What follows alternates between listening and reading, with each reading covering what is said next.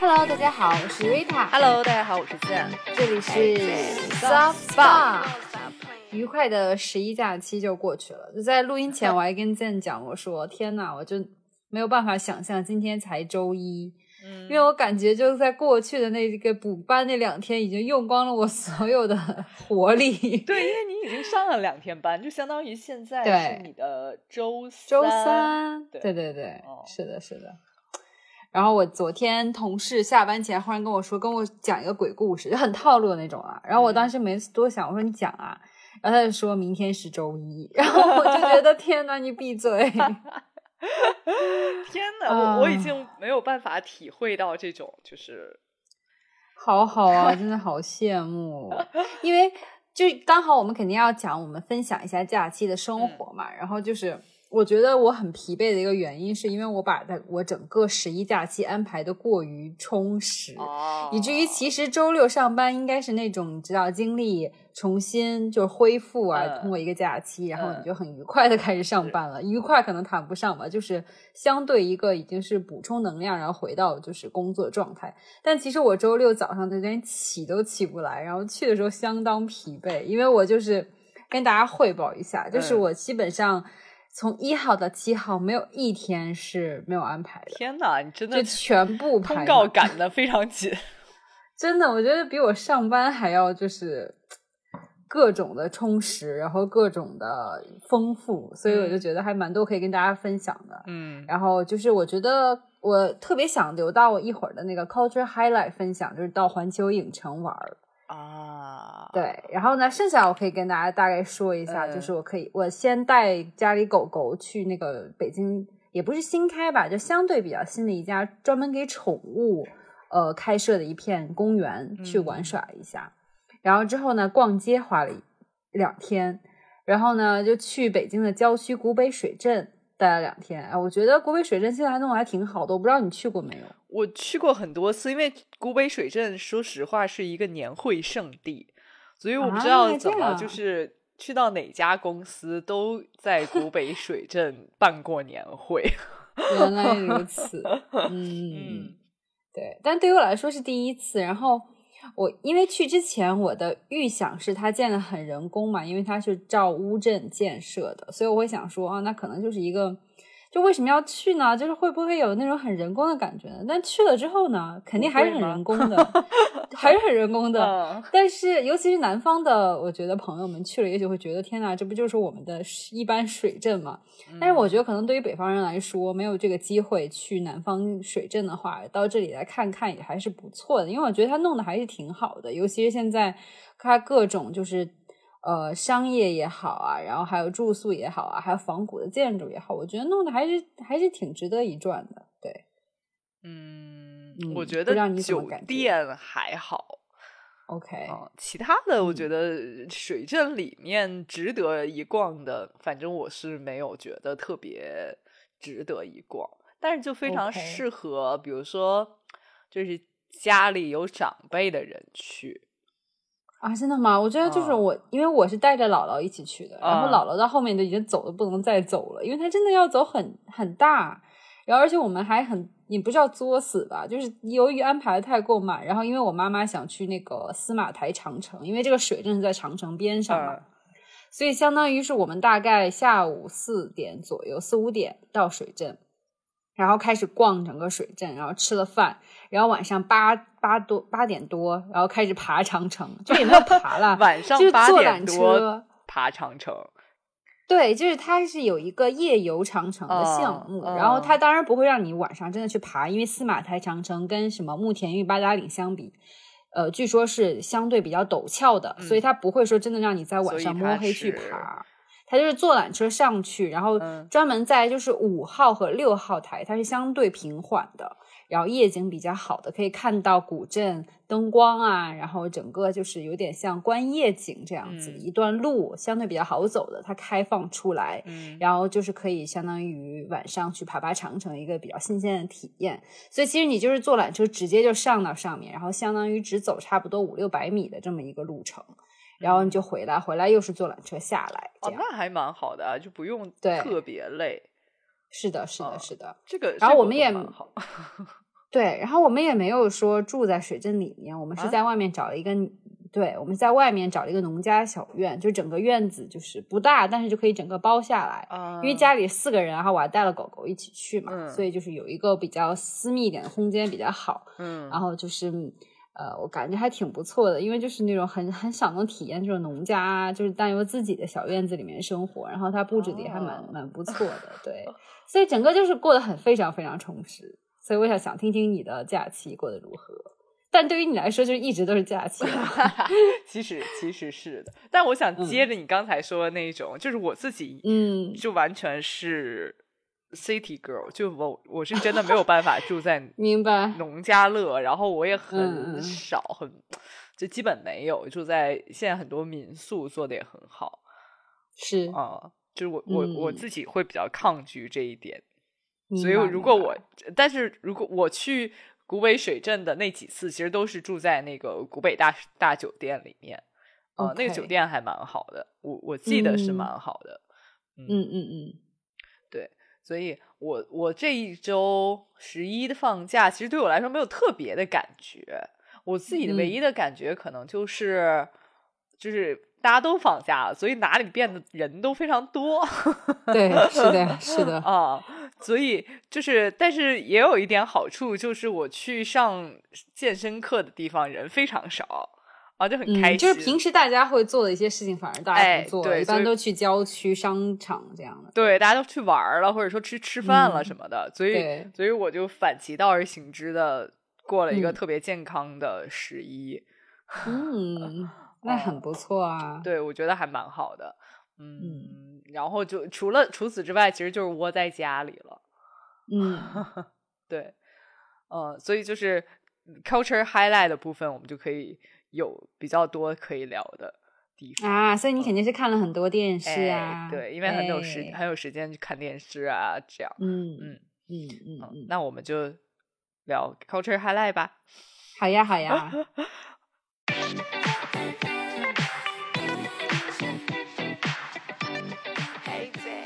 那不如先从你的就是假期观影感受来讲一讲。其实这个假期我看了两部电影，我觉得这两部电影其实都还蛮值得分享的。但而且、嗯而且，我嗯觉得它是一个风格，两个都非常不同。嗯呃，我就直接从时间线开始讲吧。就开始的时候，我是看了呃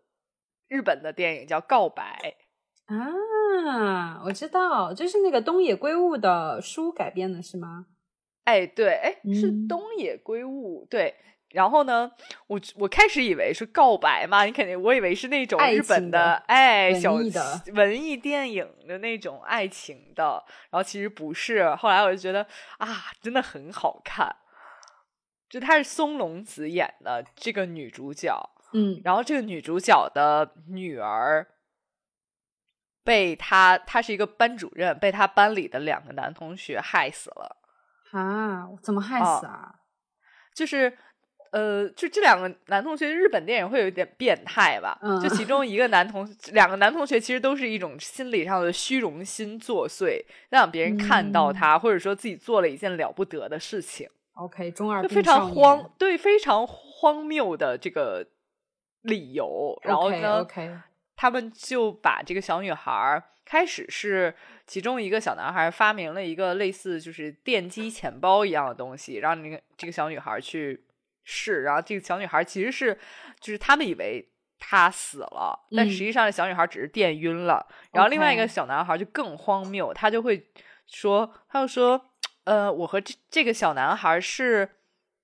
朋友，所以我要帮他毁尸灭迹的感觉，你知道吗？就是然后他把小女孩扔在了泳池里，啊，就其实他是可以救过来，他并没有真的是对死死掉哦。，对，而且这个小扔泳池里的小男孩就是变态到什么程度呢？就是这个小男孩在扔的前一秒，这个小女那个小女孩是醒过来的，哈，嗯，好过分哦。对，然后他就为了自己的那种就所谓的只人格扭曲的这种感觉，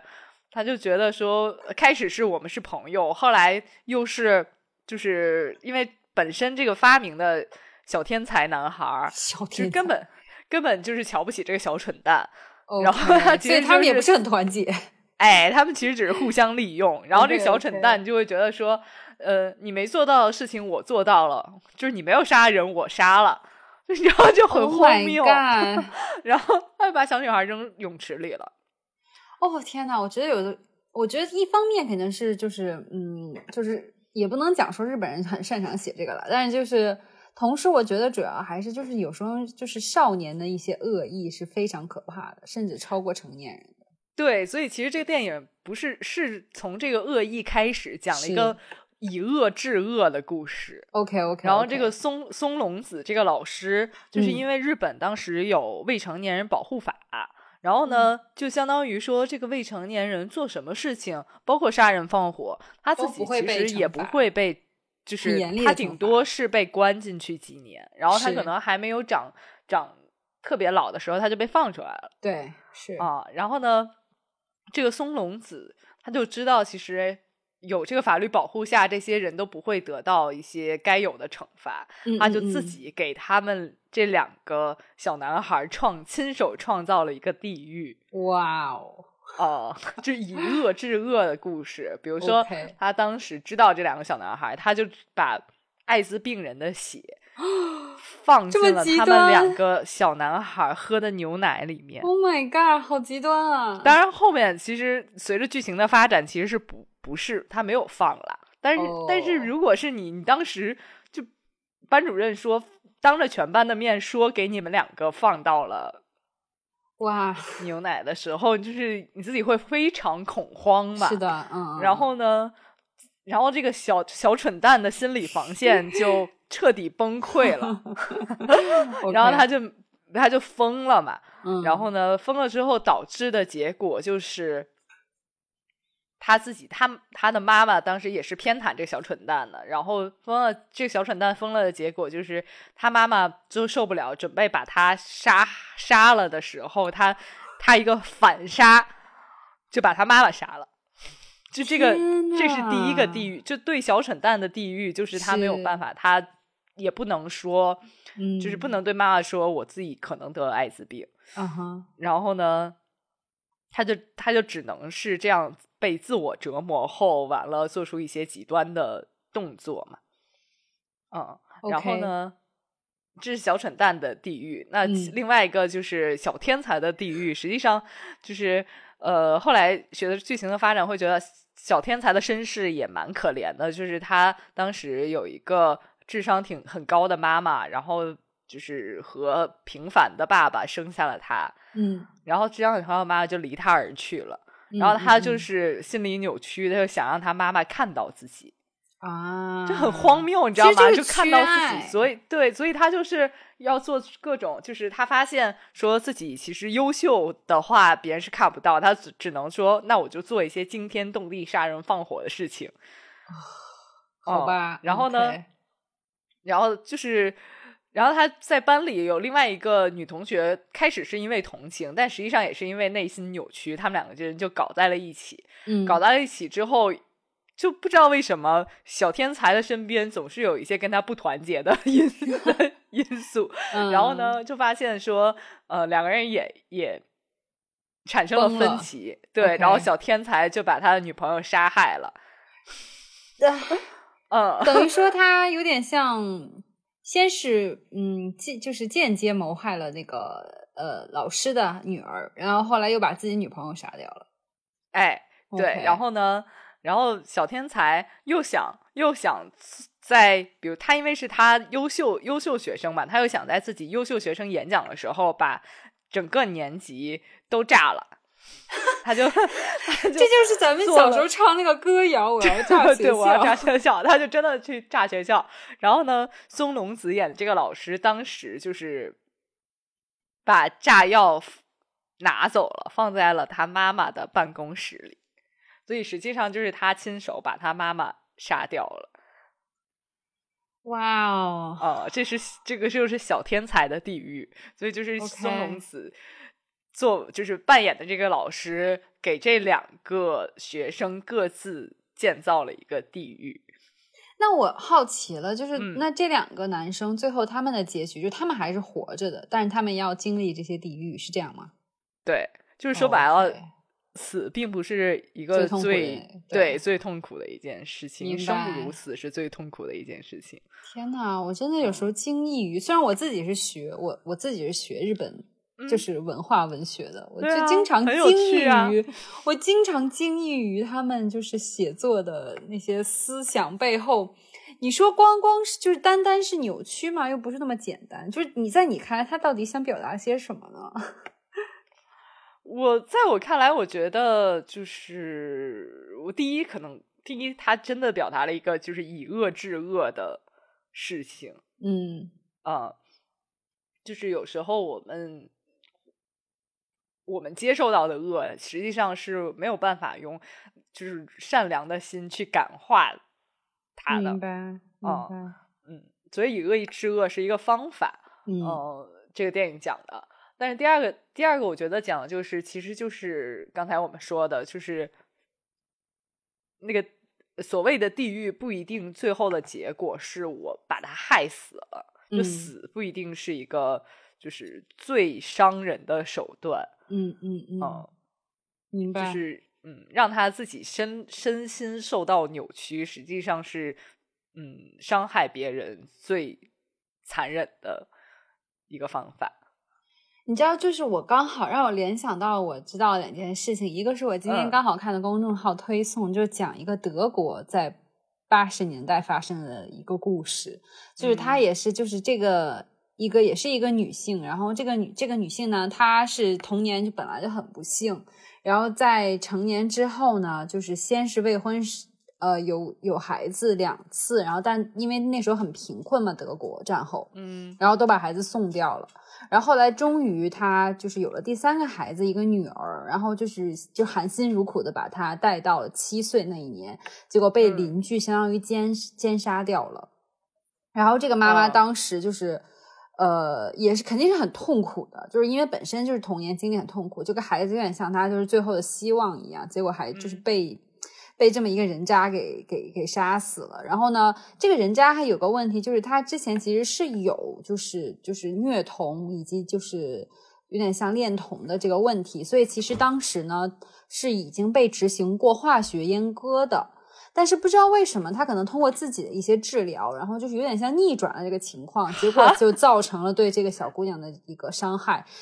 也就是当时的德国法律其实没有说像，因为它其实是造成了一个嗯之前就造成了对孩子的伤害，其实就应该比如说把他关进去，或者说甚至是比如说更极端一点的话就是死刑这样。但是因为没有，然后这个妈妈当时也是那种就是非常心中的那种痛，就是嗯痛苦，然后到达一个极限，然后后来。然后就在法庭上，因为那时候可能就法庭 安检还没有像现在这么严格，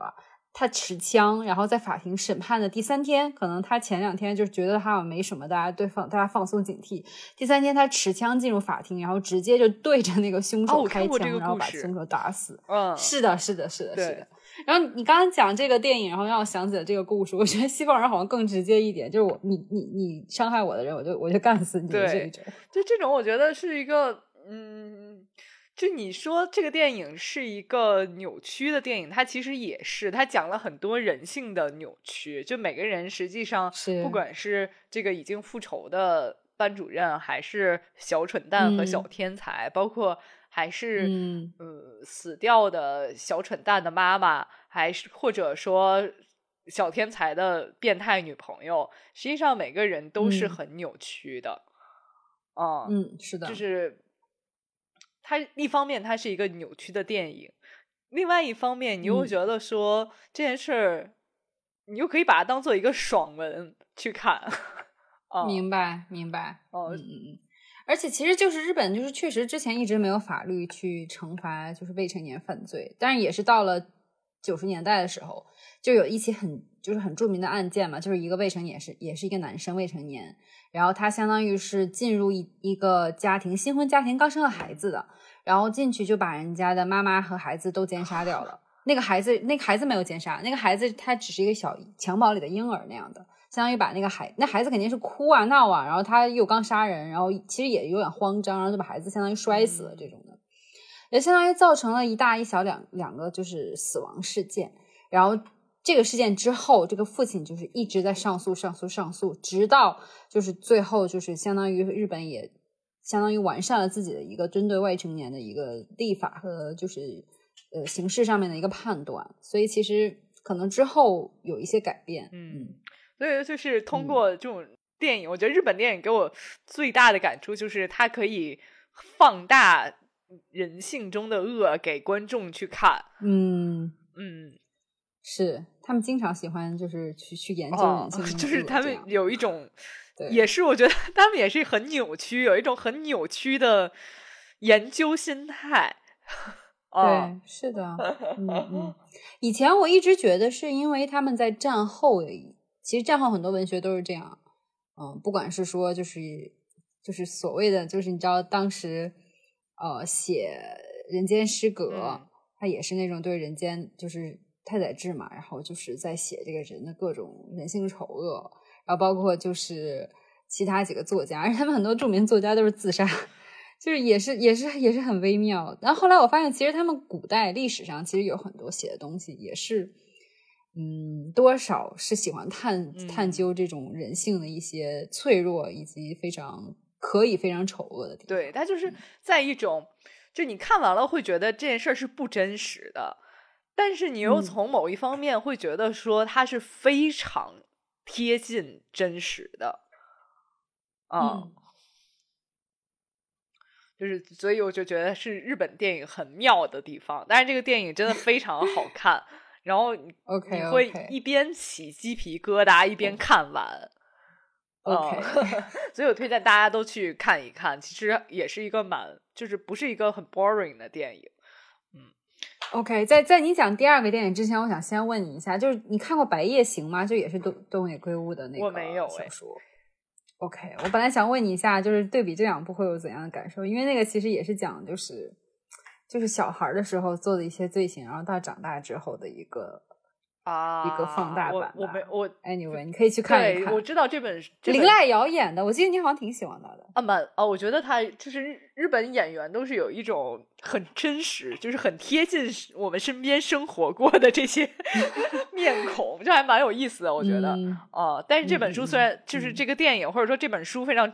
著名，但我从来没读过。嗯嗯，是的。因为我我 OK，忘到那个第二个电影，第二个电影就比较轻松。但也是关于复仇的，但是就是天啊，你怎么那么爱看复仇电影？我也有人生的扭曲吗？讲出你的故事。但是这个就是我们像刚才说那种西方人，就是复仇非常直接。然后这部电影叫呃《复仇少女组》。OK，我好听，我好像知道这个电影，但我没有。最近还蛮火的这个电影，因为它其实是比较新的一个电影，就是最近的。然后呢，然后它的主演又是大家很喜欢的这种。就是美国新晋的少女，不算偶像吧，就是少女演员，就是玛雅霍克。嗯，哦，我知道。还有，对，还有非常我最近非常喜欢的那个呃塔利亚莱德，嗯，塔妹，嗯，对。然后他们中间还有一些彩虹故事，所以说大家就非常，就是大家就会觉得说啊，有很多。影评在豆瓣上都说，嗯，我不要，我不要看那些其他的，你能不能把塔妹和玛雅霍克的剧情 再多写一些？相信会有之后有很多同人剪辑和文学作创作，是不是？呃，其实根本不用剪辑了，因为他们在大背后就是彩蛋的部分就直接放出了一些香艳的片段。OK OK，嗯，对。对，然后，然后这部电影就是很有趣的点就在于说，它其实是讲的也是一个复仇，但是这个复仇就的动机就非常好笑。玛雅霍克演的这个叫 Eleanor 的女孩，她其实原先在一个外国学生不都会有什么夏令营啊之类的嘛，然后她在夏令营的时候就就是喜欢上了这个另外一个女主叫 Dara。然后呢，Dara Dara 就当时就非常就是那种，呃，Rita 上过美国的高中，就一定知道那种就是非常 mean 的，但是学校的风云人物的那种。OK OK，总有这种，对对对，明白。我已经想到我当时那个同学是什么样的。对，但好，但但是不是那种金发尤物型的啊？就是他就喜欢这个 Dara，、哦、不是啊，我们学校那个是的。但也可能是因为美国就是政治正确嘛，所以他就是这特意找了一种嗯那个、就是非白人女性非不，对非白人女性的。然后呢，就是但是呢，Dara 就当时特别 mean 的拒绝了他，还还讽刺了他。OK OK，嗯，嗯然后呢，然后当当 Dara 就是因为什么事情被他的这个 fancy 的小群体抛弃之后，然后然后呢，他和这个新转学学过来的 Eleanor 就，但是当时 Dara 没有没有记起 Eleanor 到底是谁，即使 Eleanor 年之后了。也没有几年，就一年之后。哦，说白了，就那个就是那个夏令营之 Mean 后 Girl 就可能拒绝了太多人，他他也不在意，你知道吧伤害了谁？然后呢，他然后当 Eleanor 当时跟他还就是讲说，我就是转学到这个学校是因为我之前被什么什么人伤害过，拒拒绝过。然后但是这个 Dara 就完全不知道，就他也没嗯反应过来是我。嗯，然后他就跟那个 Eleanor 达成了就是联盟关系，他向 Eleanor 潜入他的 fancy 小群体，挖到一些黑料。好吧嗯 OK，然后呢，挖到一些黑料之后，就是他就准备说把这些黑料公布于众。她原来的前男友，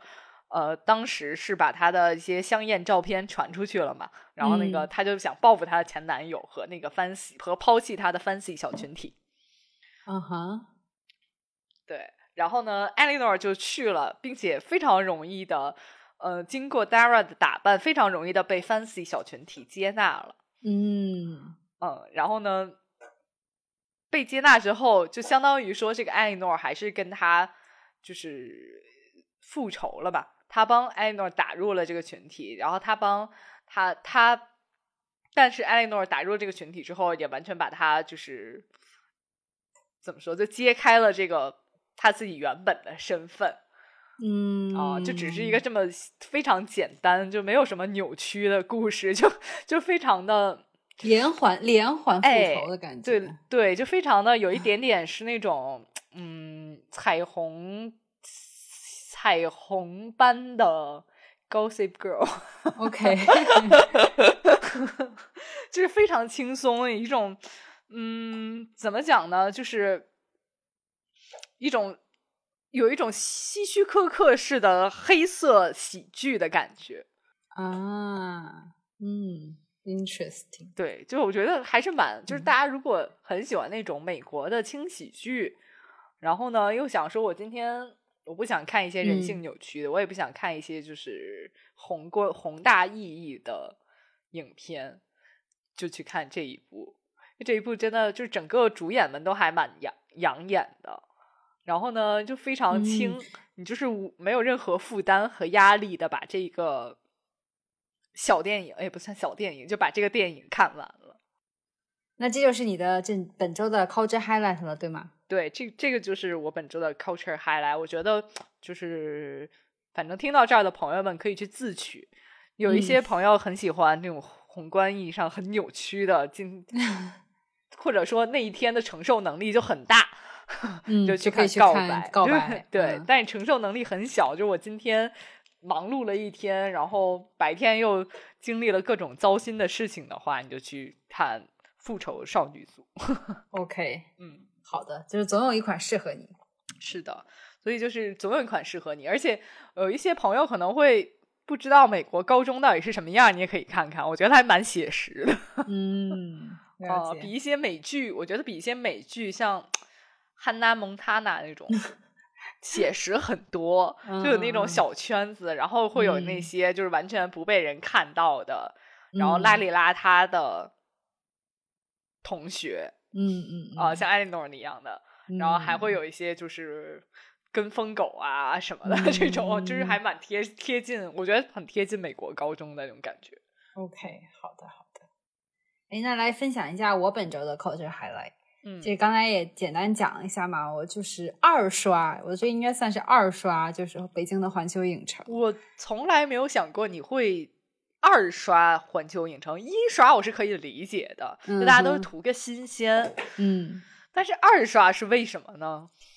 有两个原因。第一个原因呢是，首先我第一次去的时候是那时候还是预开园，就是没有正式对外开放，因为它有很多那个就是体验的票啊什么的，刚好我有机会拿到，然后就去相当于体验，提前体验。然后那次去的时候呢，有一些设施还没有开放，有一些 ride 还没有开放，尤其是它就是很相当于很明星的那个飞跃侏罗纪，就是你可以坐在一个像飞船上一样，也不是飞船，就是一个。呃，有点像缆车，然后它会开的速度很快，但是它是会环游，有点也不是说环游整个园啊，就是它可以在它那个山，它是建立在一个山上一样的一个设施，然后就是你坐在那上面可以就是转那个山，然后就可以同时看到外面的湖啊，然后其他的那些各个区域啊，有点像就是过山车吗？它不是过山车。它也不是过山车，对，它就是一个有点像，就不是环球影城，因为我没有去过北京的环球影城，它就不是那种，就是我们所谓的过山车，不是过山车，不是过山车，它也有一些加速度啊什么的，然后就会看很快，但它不会像过山车一样，就是山路十八弯那样，不会不会啊，嗯，它主要是让你就是呃可以。在做那个设施的同时，可以看到园里的一些风景，然后就是一个蛮爽的一个体验。那个那个时候他还在就是检测设备，所以那时候没有开。然后还对这次做了还蛮爽的，虽然排队排了四十分钟啊，刺激啊，很刺激，很刺激。高吗？啊，不，不会那么高，不会那么高。因为如果你去的话，就会发现它那个就是仿照侏罗纪那个山建了一个小像小型火山一样的，但它不是很高。对，OK，嗯，还有就是上次我其实没有去功夫熊猫那个区域，因为跟我去的那个同那个同伴，他其实好像对就是功夫熊猫还有中国区就不是很感兴趣，然后他以为是给小朋友开设的，所以说哎，那咱们就不要去了。然后我们当时玩完其他区域的时候，已经没有什么时间了，所以就说那就算了。但其实我还是蛮想去看一看的，就是虽然我。就我是看了《功夫熊猫》，但是没有看第二部，然后我也没有说就是那么那么那么那么喜欢，所以当时也我就说 OK 算了。但是后来其实还是想去看一看的，嗯，所以说这一次就去了。还有一个原因就是上一次那个同伴虽然是人很好，但是就没有说像就是你我这样的关系那么亲近，所以就玩起来不会那么放得开。因为其实去这种地方还是需要就是好朋友或者说是情侣啊这种你知道吧，就是关系很好的人。玩的话就是互相，比如说去玩什么呀，什么都能很快达成一致，所以就是稍微有点尴尬。那这次的话，就是跟一个关系比较好的朋友一起去，就可以玩的比较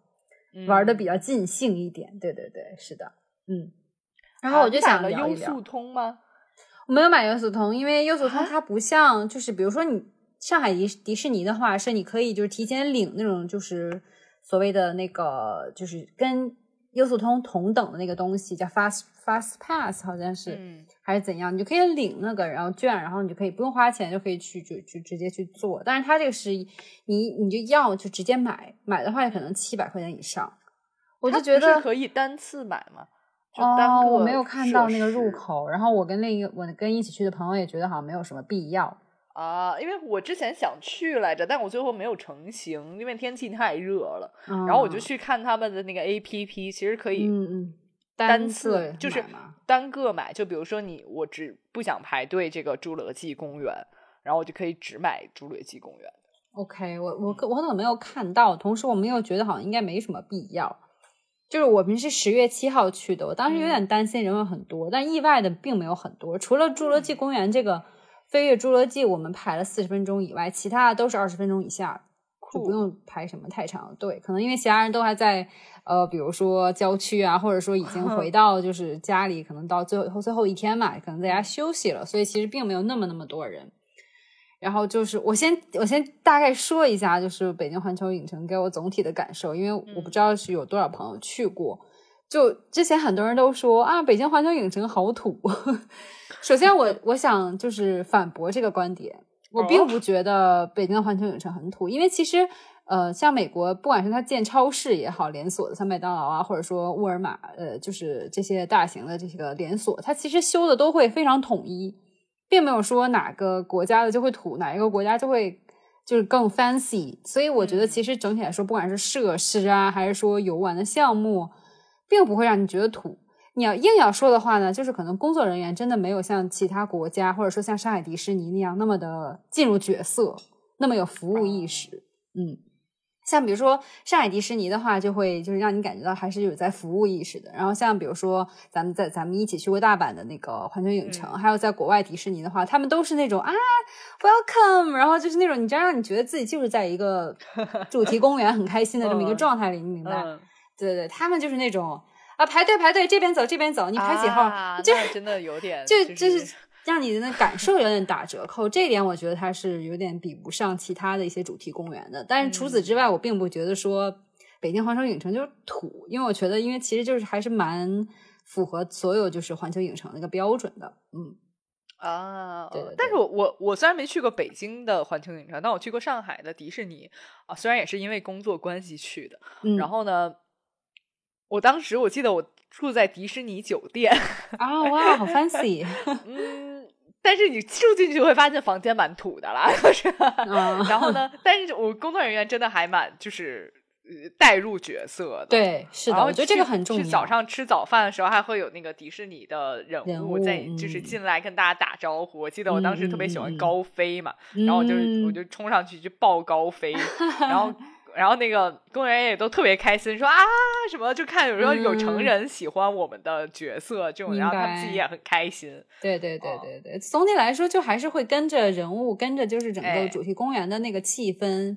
他们是会完成自己的工作职责，但是但是如果有人跟我说去排队排队什么的，就会突然就会突然觉得说我都已经入戏了，然后你马上要出戏，你知道吗？对对对，就是北京环球影城的感觉，就是一般的那种维持秩序的工作人员的感觉，虽然不会说像那种你知道其他那些马路上维持秩序那么凶，但是你也会觉得，哎，我不是在主题公园里面吗？怎么搞成这样？这个是有点打折扣，但总体来说，我觉得。设施什么的都不会有其他问题，所以它的设施和大阪的会有什么不一样吗？游游艺设施？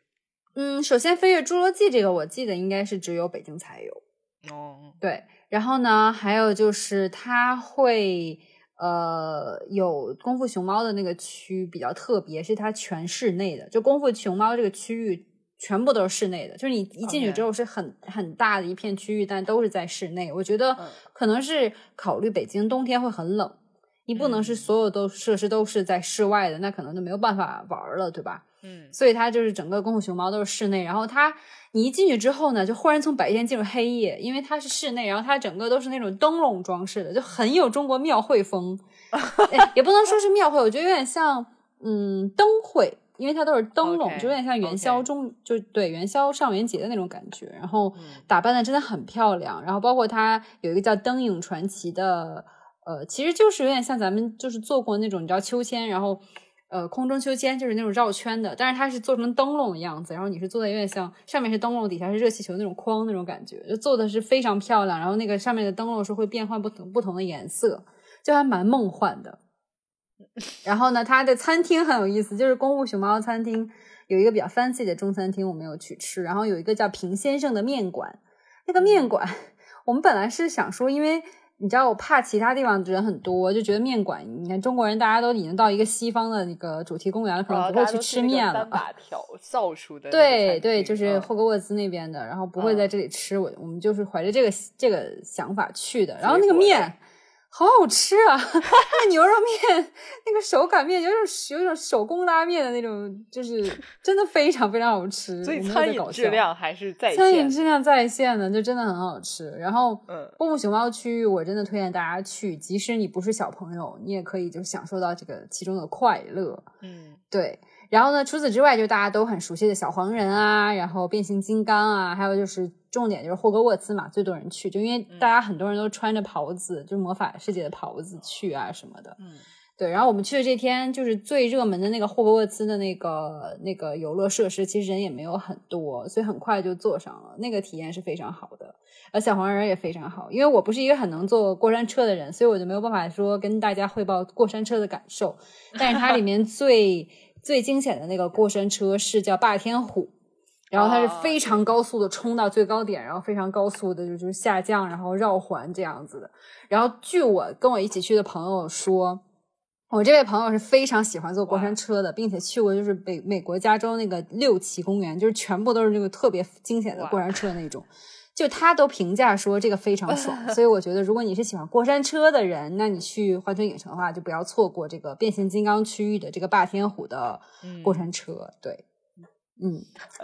是的，总之还是很开心的。然后黄油啤酒当然还是有的，在霍格沃茨，我们也当时也都在喝过嘛。对，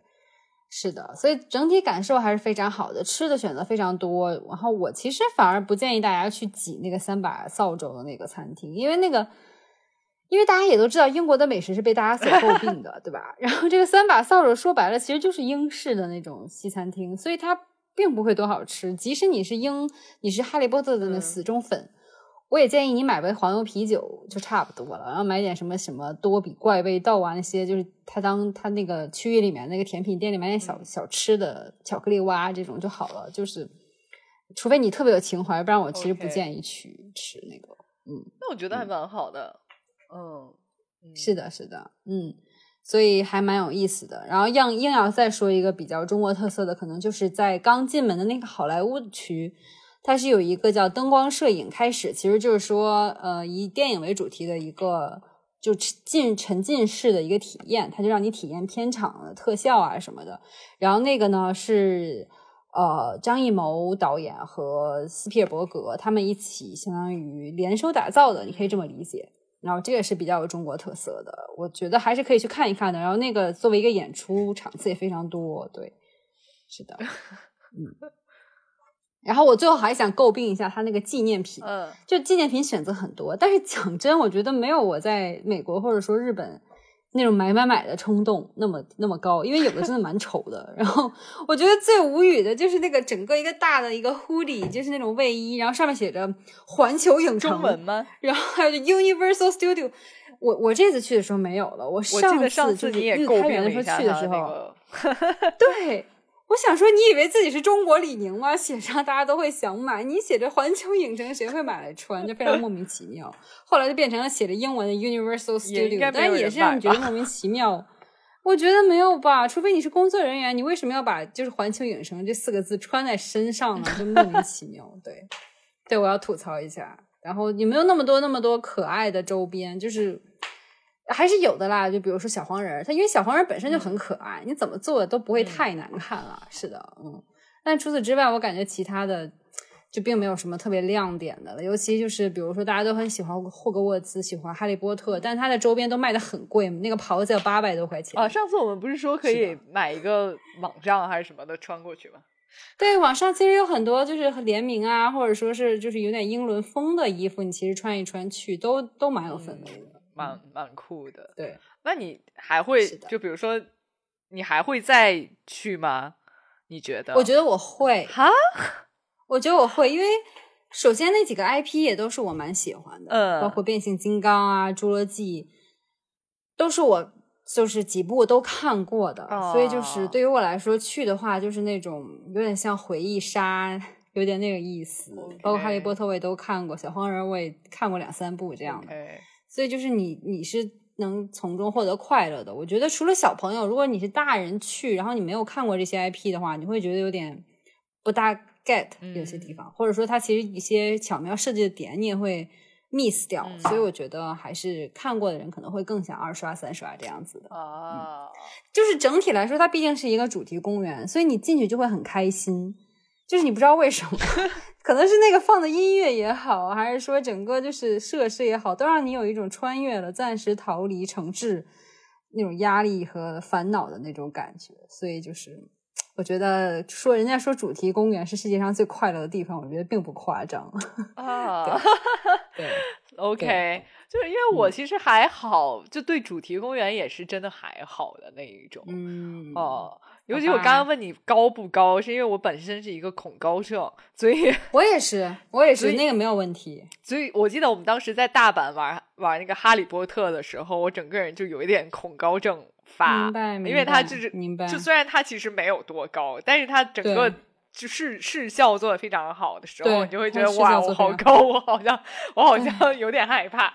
对，因但是因为其实。嗯，我是知我也是恐高，然后我也不敢坐过山车，但但是就在那里面，你你知道，其实它可能也就升高了两两三米，然后顶多就是旁边影像在换，然后它在你座位转来转去，然后让你看不同的场景而已。所以其实就就还好。恐高的人，我觉得也不用担心。真的吗？好，那我下嗯次去对试试。你知道我我有一个我有我对咱们环球影城的时候，就是咱们大阪去的那一次，我记忆最深的不是说我们玩了什么东西，我记忆最深的嗯就是我们好像到晚上的时候做了一个会转上去的茶杯。啊，有这个东西吗？我竟然都不记得了。对，它是一个就是实景的，然后它也是户外的。然后呢，嗯然后就是呃也不像茶杯，降落伞，anyways，反正是那种东西。然后它转着转着就嗯自己转上去，然后转上去之后，它就是平行三百六十度转，让你看到那个可能周边的东西啊，或者什么周边的景色啊什么的。天呐，我像得了失忆症一样，一点都不记得了。对，因为为什么我记得非常清楚呢？因为当时我觉得好高呀，然后我整个人就是坐在椅子上，然后扒住那个椅子椅子边边。嗯，那可能就是恐高症很严重的人，可能是需要注意一点。对，但是我觉得我我也会就是找一个没有那么冷的那一天去玩一下嗯，。这蛮重要的。是的，是的。嗯好啊，这就是我本周的 culture highlight 了。，good。那我们就到 Tips of this week。Yes，是的。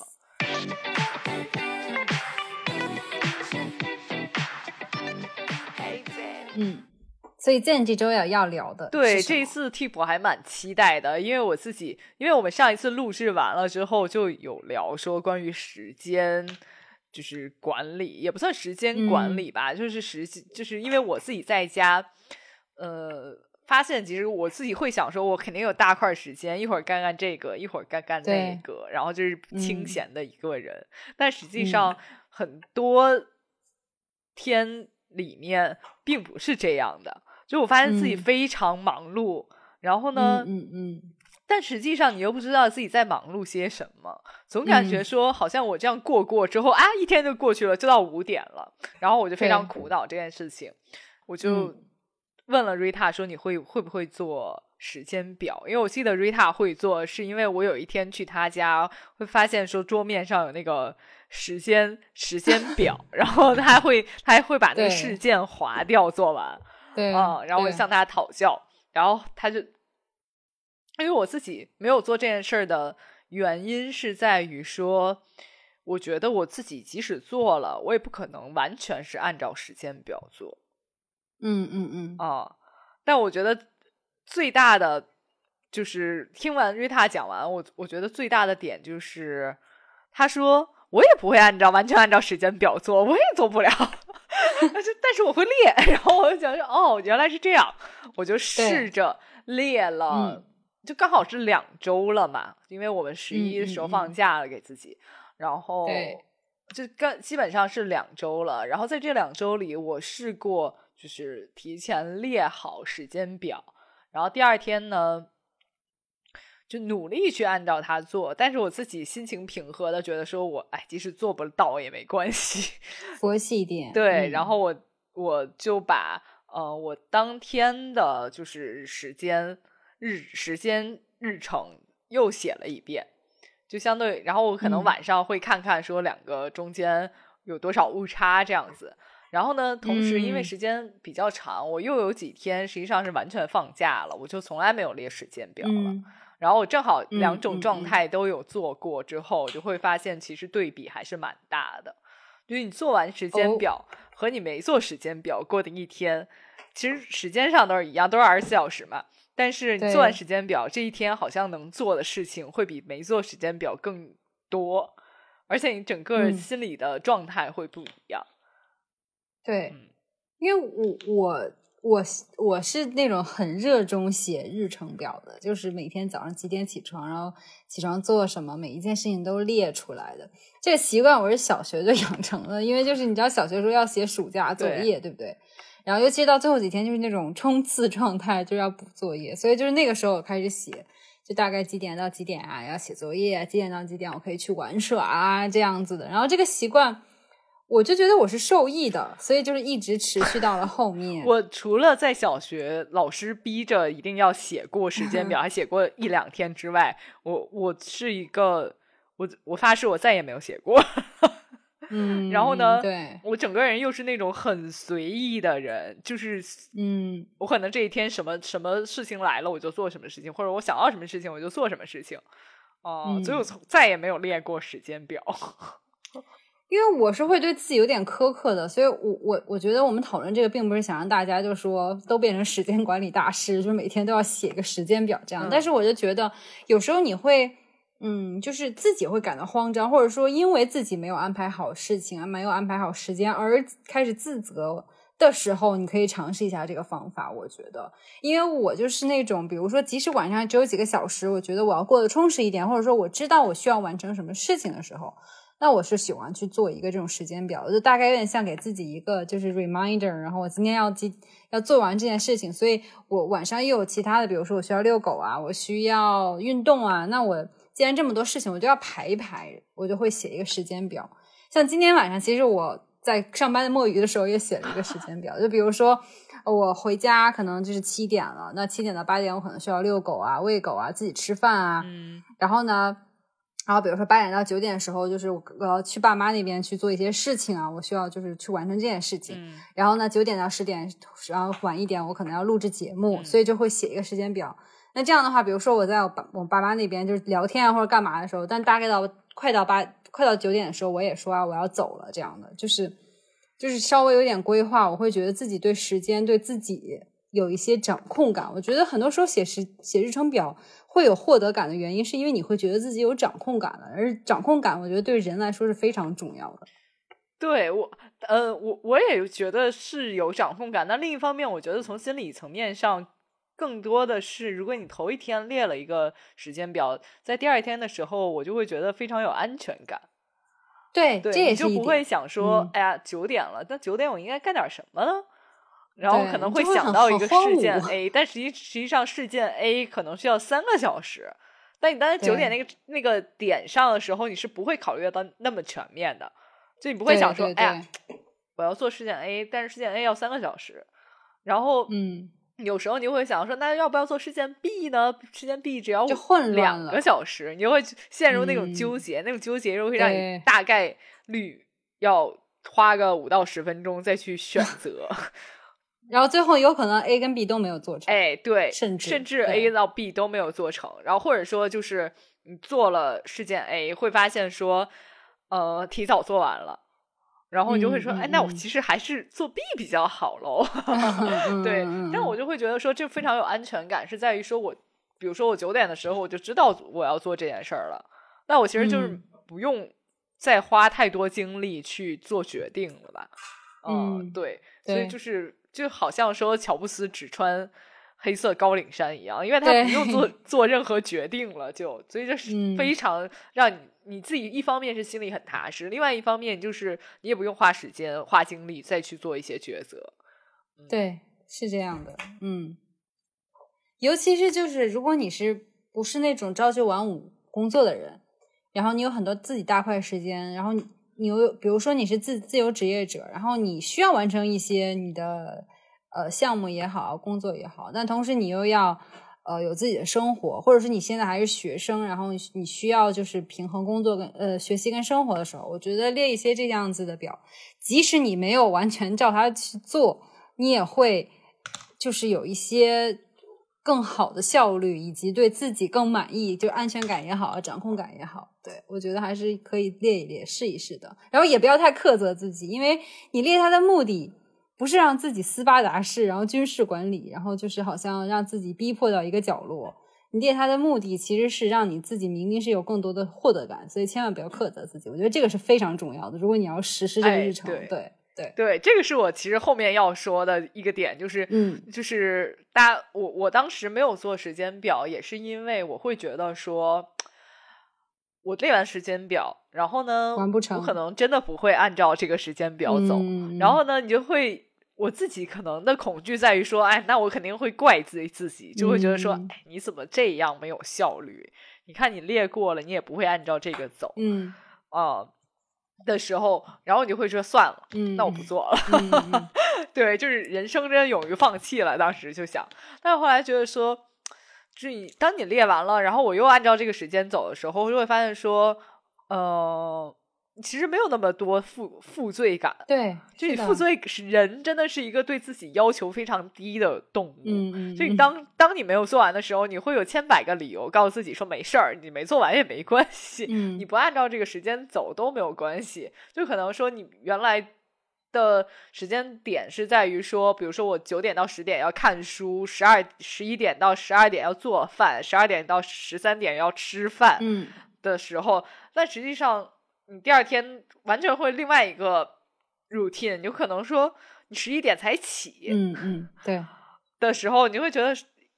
也没有关系。那我把后面的时间，因为我后面的时间已经排好了，对就是我把后面的时间做完了就好了那前面这个我就是放弃就算了。对对对，所以这个我觉得是一个在时间表里面非常，就是呃，第一是非常正当的态度，第二嗯是真的是一个小 tip，就是你不要太纠结于这个，对太纠结于说我到底做不做得完，嗯嗯就没有做完，没做完没事儿。嗯，是的，就是把后面的做好了。你你甚至说后面的后面的东西，我可能有时候也不会按照这个时间表走。，嗯，因为因为你总会遇到一些临时的事件，而且哎，对你可能真的有约啦。你可能我突然想到，我昨天列时间表的时候，没想到我今天应该把这件事儿干完。嗯我突然想到说啊，那我今天一定要把 A 事件做完嗯，的时候，你可能就是临时改了行程，这个嗯我觉得都没有任何关系。对，而且我觉得你在嗯、呃最初做的时候，你可能有很多改动，然后慢慢你了解自己的一些你的本性 也好，或者说你其实是对于什么来说，对你来说是最重要的，你可能也是在修改的过程中，你就会发现，然后你在后期再做的时候，我觉得你就会知道自己应该给自己，比如说哪个时间段应该设的宽松一点，然后哪件事情你可以就是。其实，比如说半个小时就能完成，你不用再写一个小时甚至两个小时。所以，其实我觉得在列的过程中，你也会更了解自己，然后并且去更做一个更合理的一个安排。对，哎，嗯对。然后我就觉得，呃，另外一个 tip 就是，就除了时间表这个大 tip，另外一个就是列时间表的小 tip，就是，呃，要给自己留出一些富裕的时间。，对，因为我记得我们小时候列时间表，就很容易陷入一个误区，就是在于说我可能是十点到十一点做事件 A，对，然后我马上就十一点到十二点做事件 B，然后就每一个小时 都排的满满当当。嗯，这个其实我觉得是不太，就是在我在我的实践里说不太是不太，就是呃行得通的一件事情。嗯，对。然后后来我的时间表就改成了，可能十点到十一点是事件 A，那嗯十一点十五分到可能十二点是事件 B。嗯，哦明白明白。给自己就是留出一些富裕的时候，你就不会不会说我是追着这个时间表跑的。，对，是的，是的，嗯。然后而，且我可以嗯很容易的抓到那个时间表里面的点。嗯嗯嗯嗯，哦，对，明白。就比如说有时候你十一点十五的时候会想说，哎呀，我原来时间表写的是十一点到十二点做这个事件 B 耶，那我现在嗯都十一点二十、十一点十五了，我要不就等十三点的时候直接做事件 C 好了。嗯嗯但你不用，如果你留了富裕的时候，你就会发现说，我可能只是比时间表晚了五分钟，那这个完全没有问题啊。嗯对，你的心里就会更放松一点。嗯，或者你即使不写，其实我我经常是那种，比如说，呃，十点到十一点做事件 A，然后我做着做着，有时候做到了就是事件 B 的那个时间段。那我们觉得没有关系，你就不要那么死，那么就是好像就是很死板一样的，你就你就继续做你的事件 B 就好了。对，对啊，这个就是回到我们刚才，就不要那么对，还是那一点，对自己那么严格，对对你就是按照这个做就完了。对对对。然后我嗯还有一个 tip 就是，你你我觉得不要拿手机记，我不知道你是拿手机记还是啊写下来，我是会倾向于写下来，拿笔写下来一个专门的本也好。之前我甚至就是买过，其实网上你在淘宝搜你也能搜到，就是那种专门用用来就是给你做时间表的那种小本子，整个本子就是那种让你列几点到几点干嘛的。然后我就会买那种本子，或者你不用，我现我后来也就不用不买那种本子了，我就拿一般的那种纸，甚至是比如说我之前就是写的东西，然后打印的东西，然后不用了，背面还可以用，我就直接写在上面。我觉得写下来我会觉得更有安全感，我不知道为什么。哈，对因为这个倒是很新奇的一个想法、哦。因为我我自己是觉得，我自己后面还甚至想说，我要改成拿手机记。我觉得不要拿手机记，因为有时候你坐在那儿写时间表很累，因为有时候就上床了，想说，哎呀，完了，我第二天时间表没写，我想说拿手机不是很方便吗？我觉得不 OK，因为我反正是觉得不 OK，、或者说对我来 说 OK，因为你嗯老拿手机的时候，手机本来就是个很危险的东西。你一会儿弹出一个提示，一会儿来弹出来个什么东西，你可能去干别的了。因为看手机很容易就破坏。我觉得手机是时间任何时间安排的一个大敌，除非你是一个非常严格自律的人。啊，这个我倒是头一次嗯听说，因为不是还有一些什么时间管理 APP 嘛？哦我我从来不用那个，我就是很简单的就在写，OK，这个我们作为一个对听众备选吧，因为大家不知道，就是 Rita 是一个对手机非常 anti iPhone 的人。对，哎，你不是 iPhone 啊，就是就是整个手 phone。对，我是觉得手机就是，其实手机就像一个真的机器人一样，就是在在对，但如果只把手机当朋友的人，我觉得还也可以试一试，因为我们也没有都试过。可以啦。对，对像 Rita 这种就是对，因为最终目的就是哎，你实现对，像你的时 Rita 这种就是不不太碰手机，就是呃，对，是非必要的，就是我们，情况下不碰比如说我今天六点半问他说我们今天几点录制的时候，他已经隔了两个小时还没回我，我当时心很慌，就想说啊，不会今天这这件事儿黄了吧？因为我都在遛狗，没有带手机。这真的，现现代人哪有哪有这样的不带遛狗不带手机的人？对，我真的没有带手机。但我觉得，如果如果哪位朋友实际实际上是一个电子时间表的用户，或者说是一个爱好者、大神呢是，就是跟我、嗯也跟我们说一说。我还蛮想知道说这种电子东西好不嗯好用的，因为科技在进步嘛，大家应该用，就是也不说应该吧，大家就是勇敢的拥抱科技，也不一定是一个 坏事。嗯，好，嗯，那我们就说到这儿吧。这一周的 tip 就这样，这样好的呢。就是开心的结束了。时间表我们也会继续再做的。是的，嗯嗯那也欢迎你跟我分享，你跟我们分享一下你的在时间管理也好，或者说有如果你有列日程表表的这个习惯也好，跟我们分享一下。对，嗯那祝大家都变成日程日程时间管理大师吧。对，日程日程大师吧，日程嗯整齐的人。好，好的呢，那我们下周再见，拜拜。拜拜。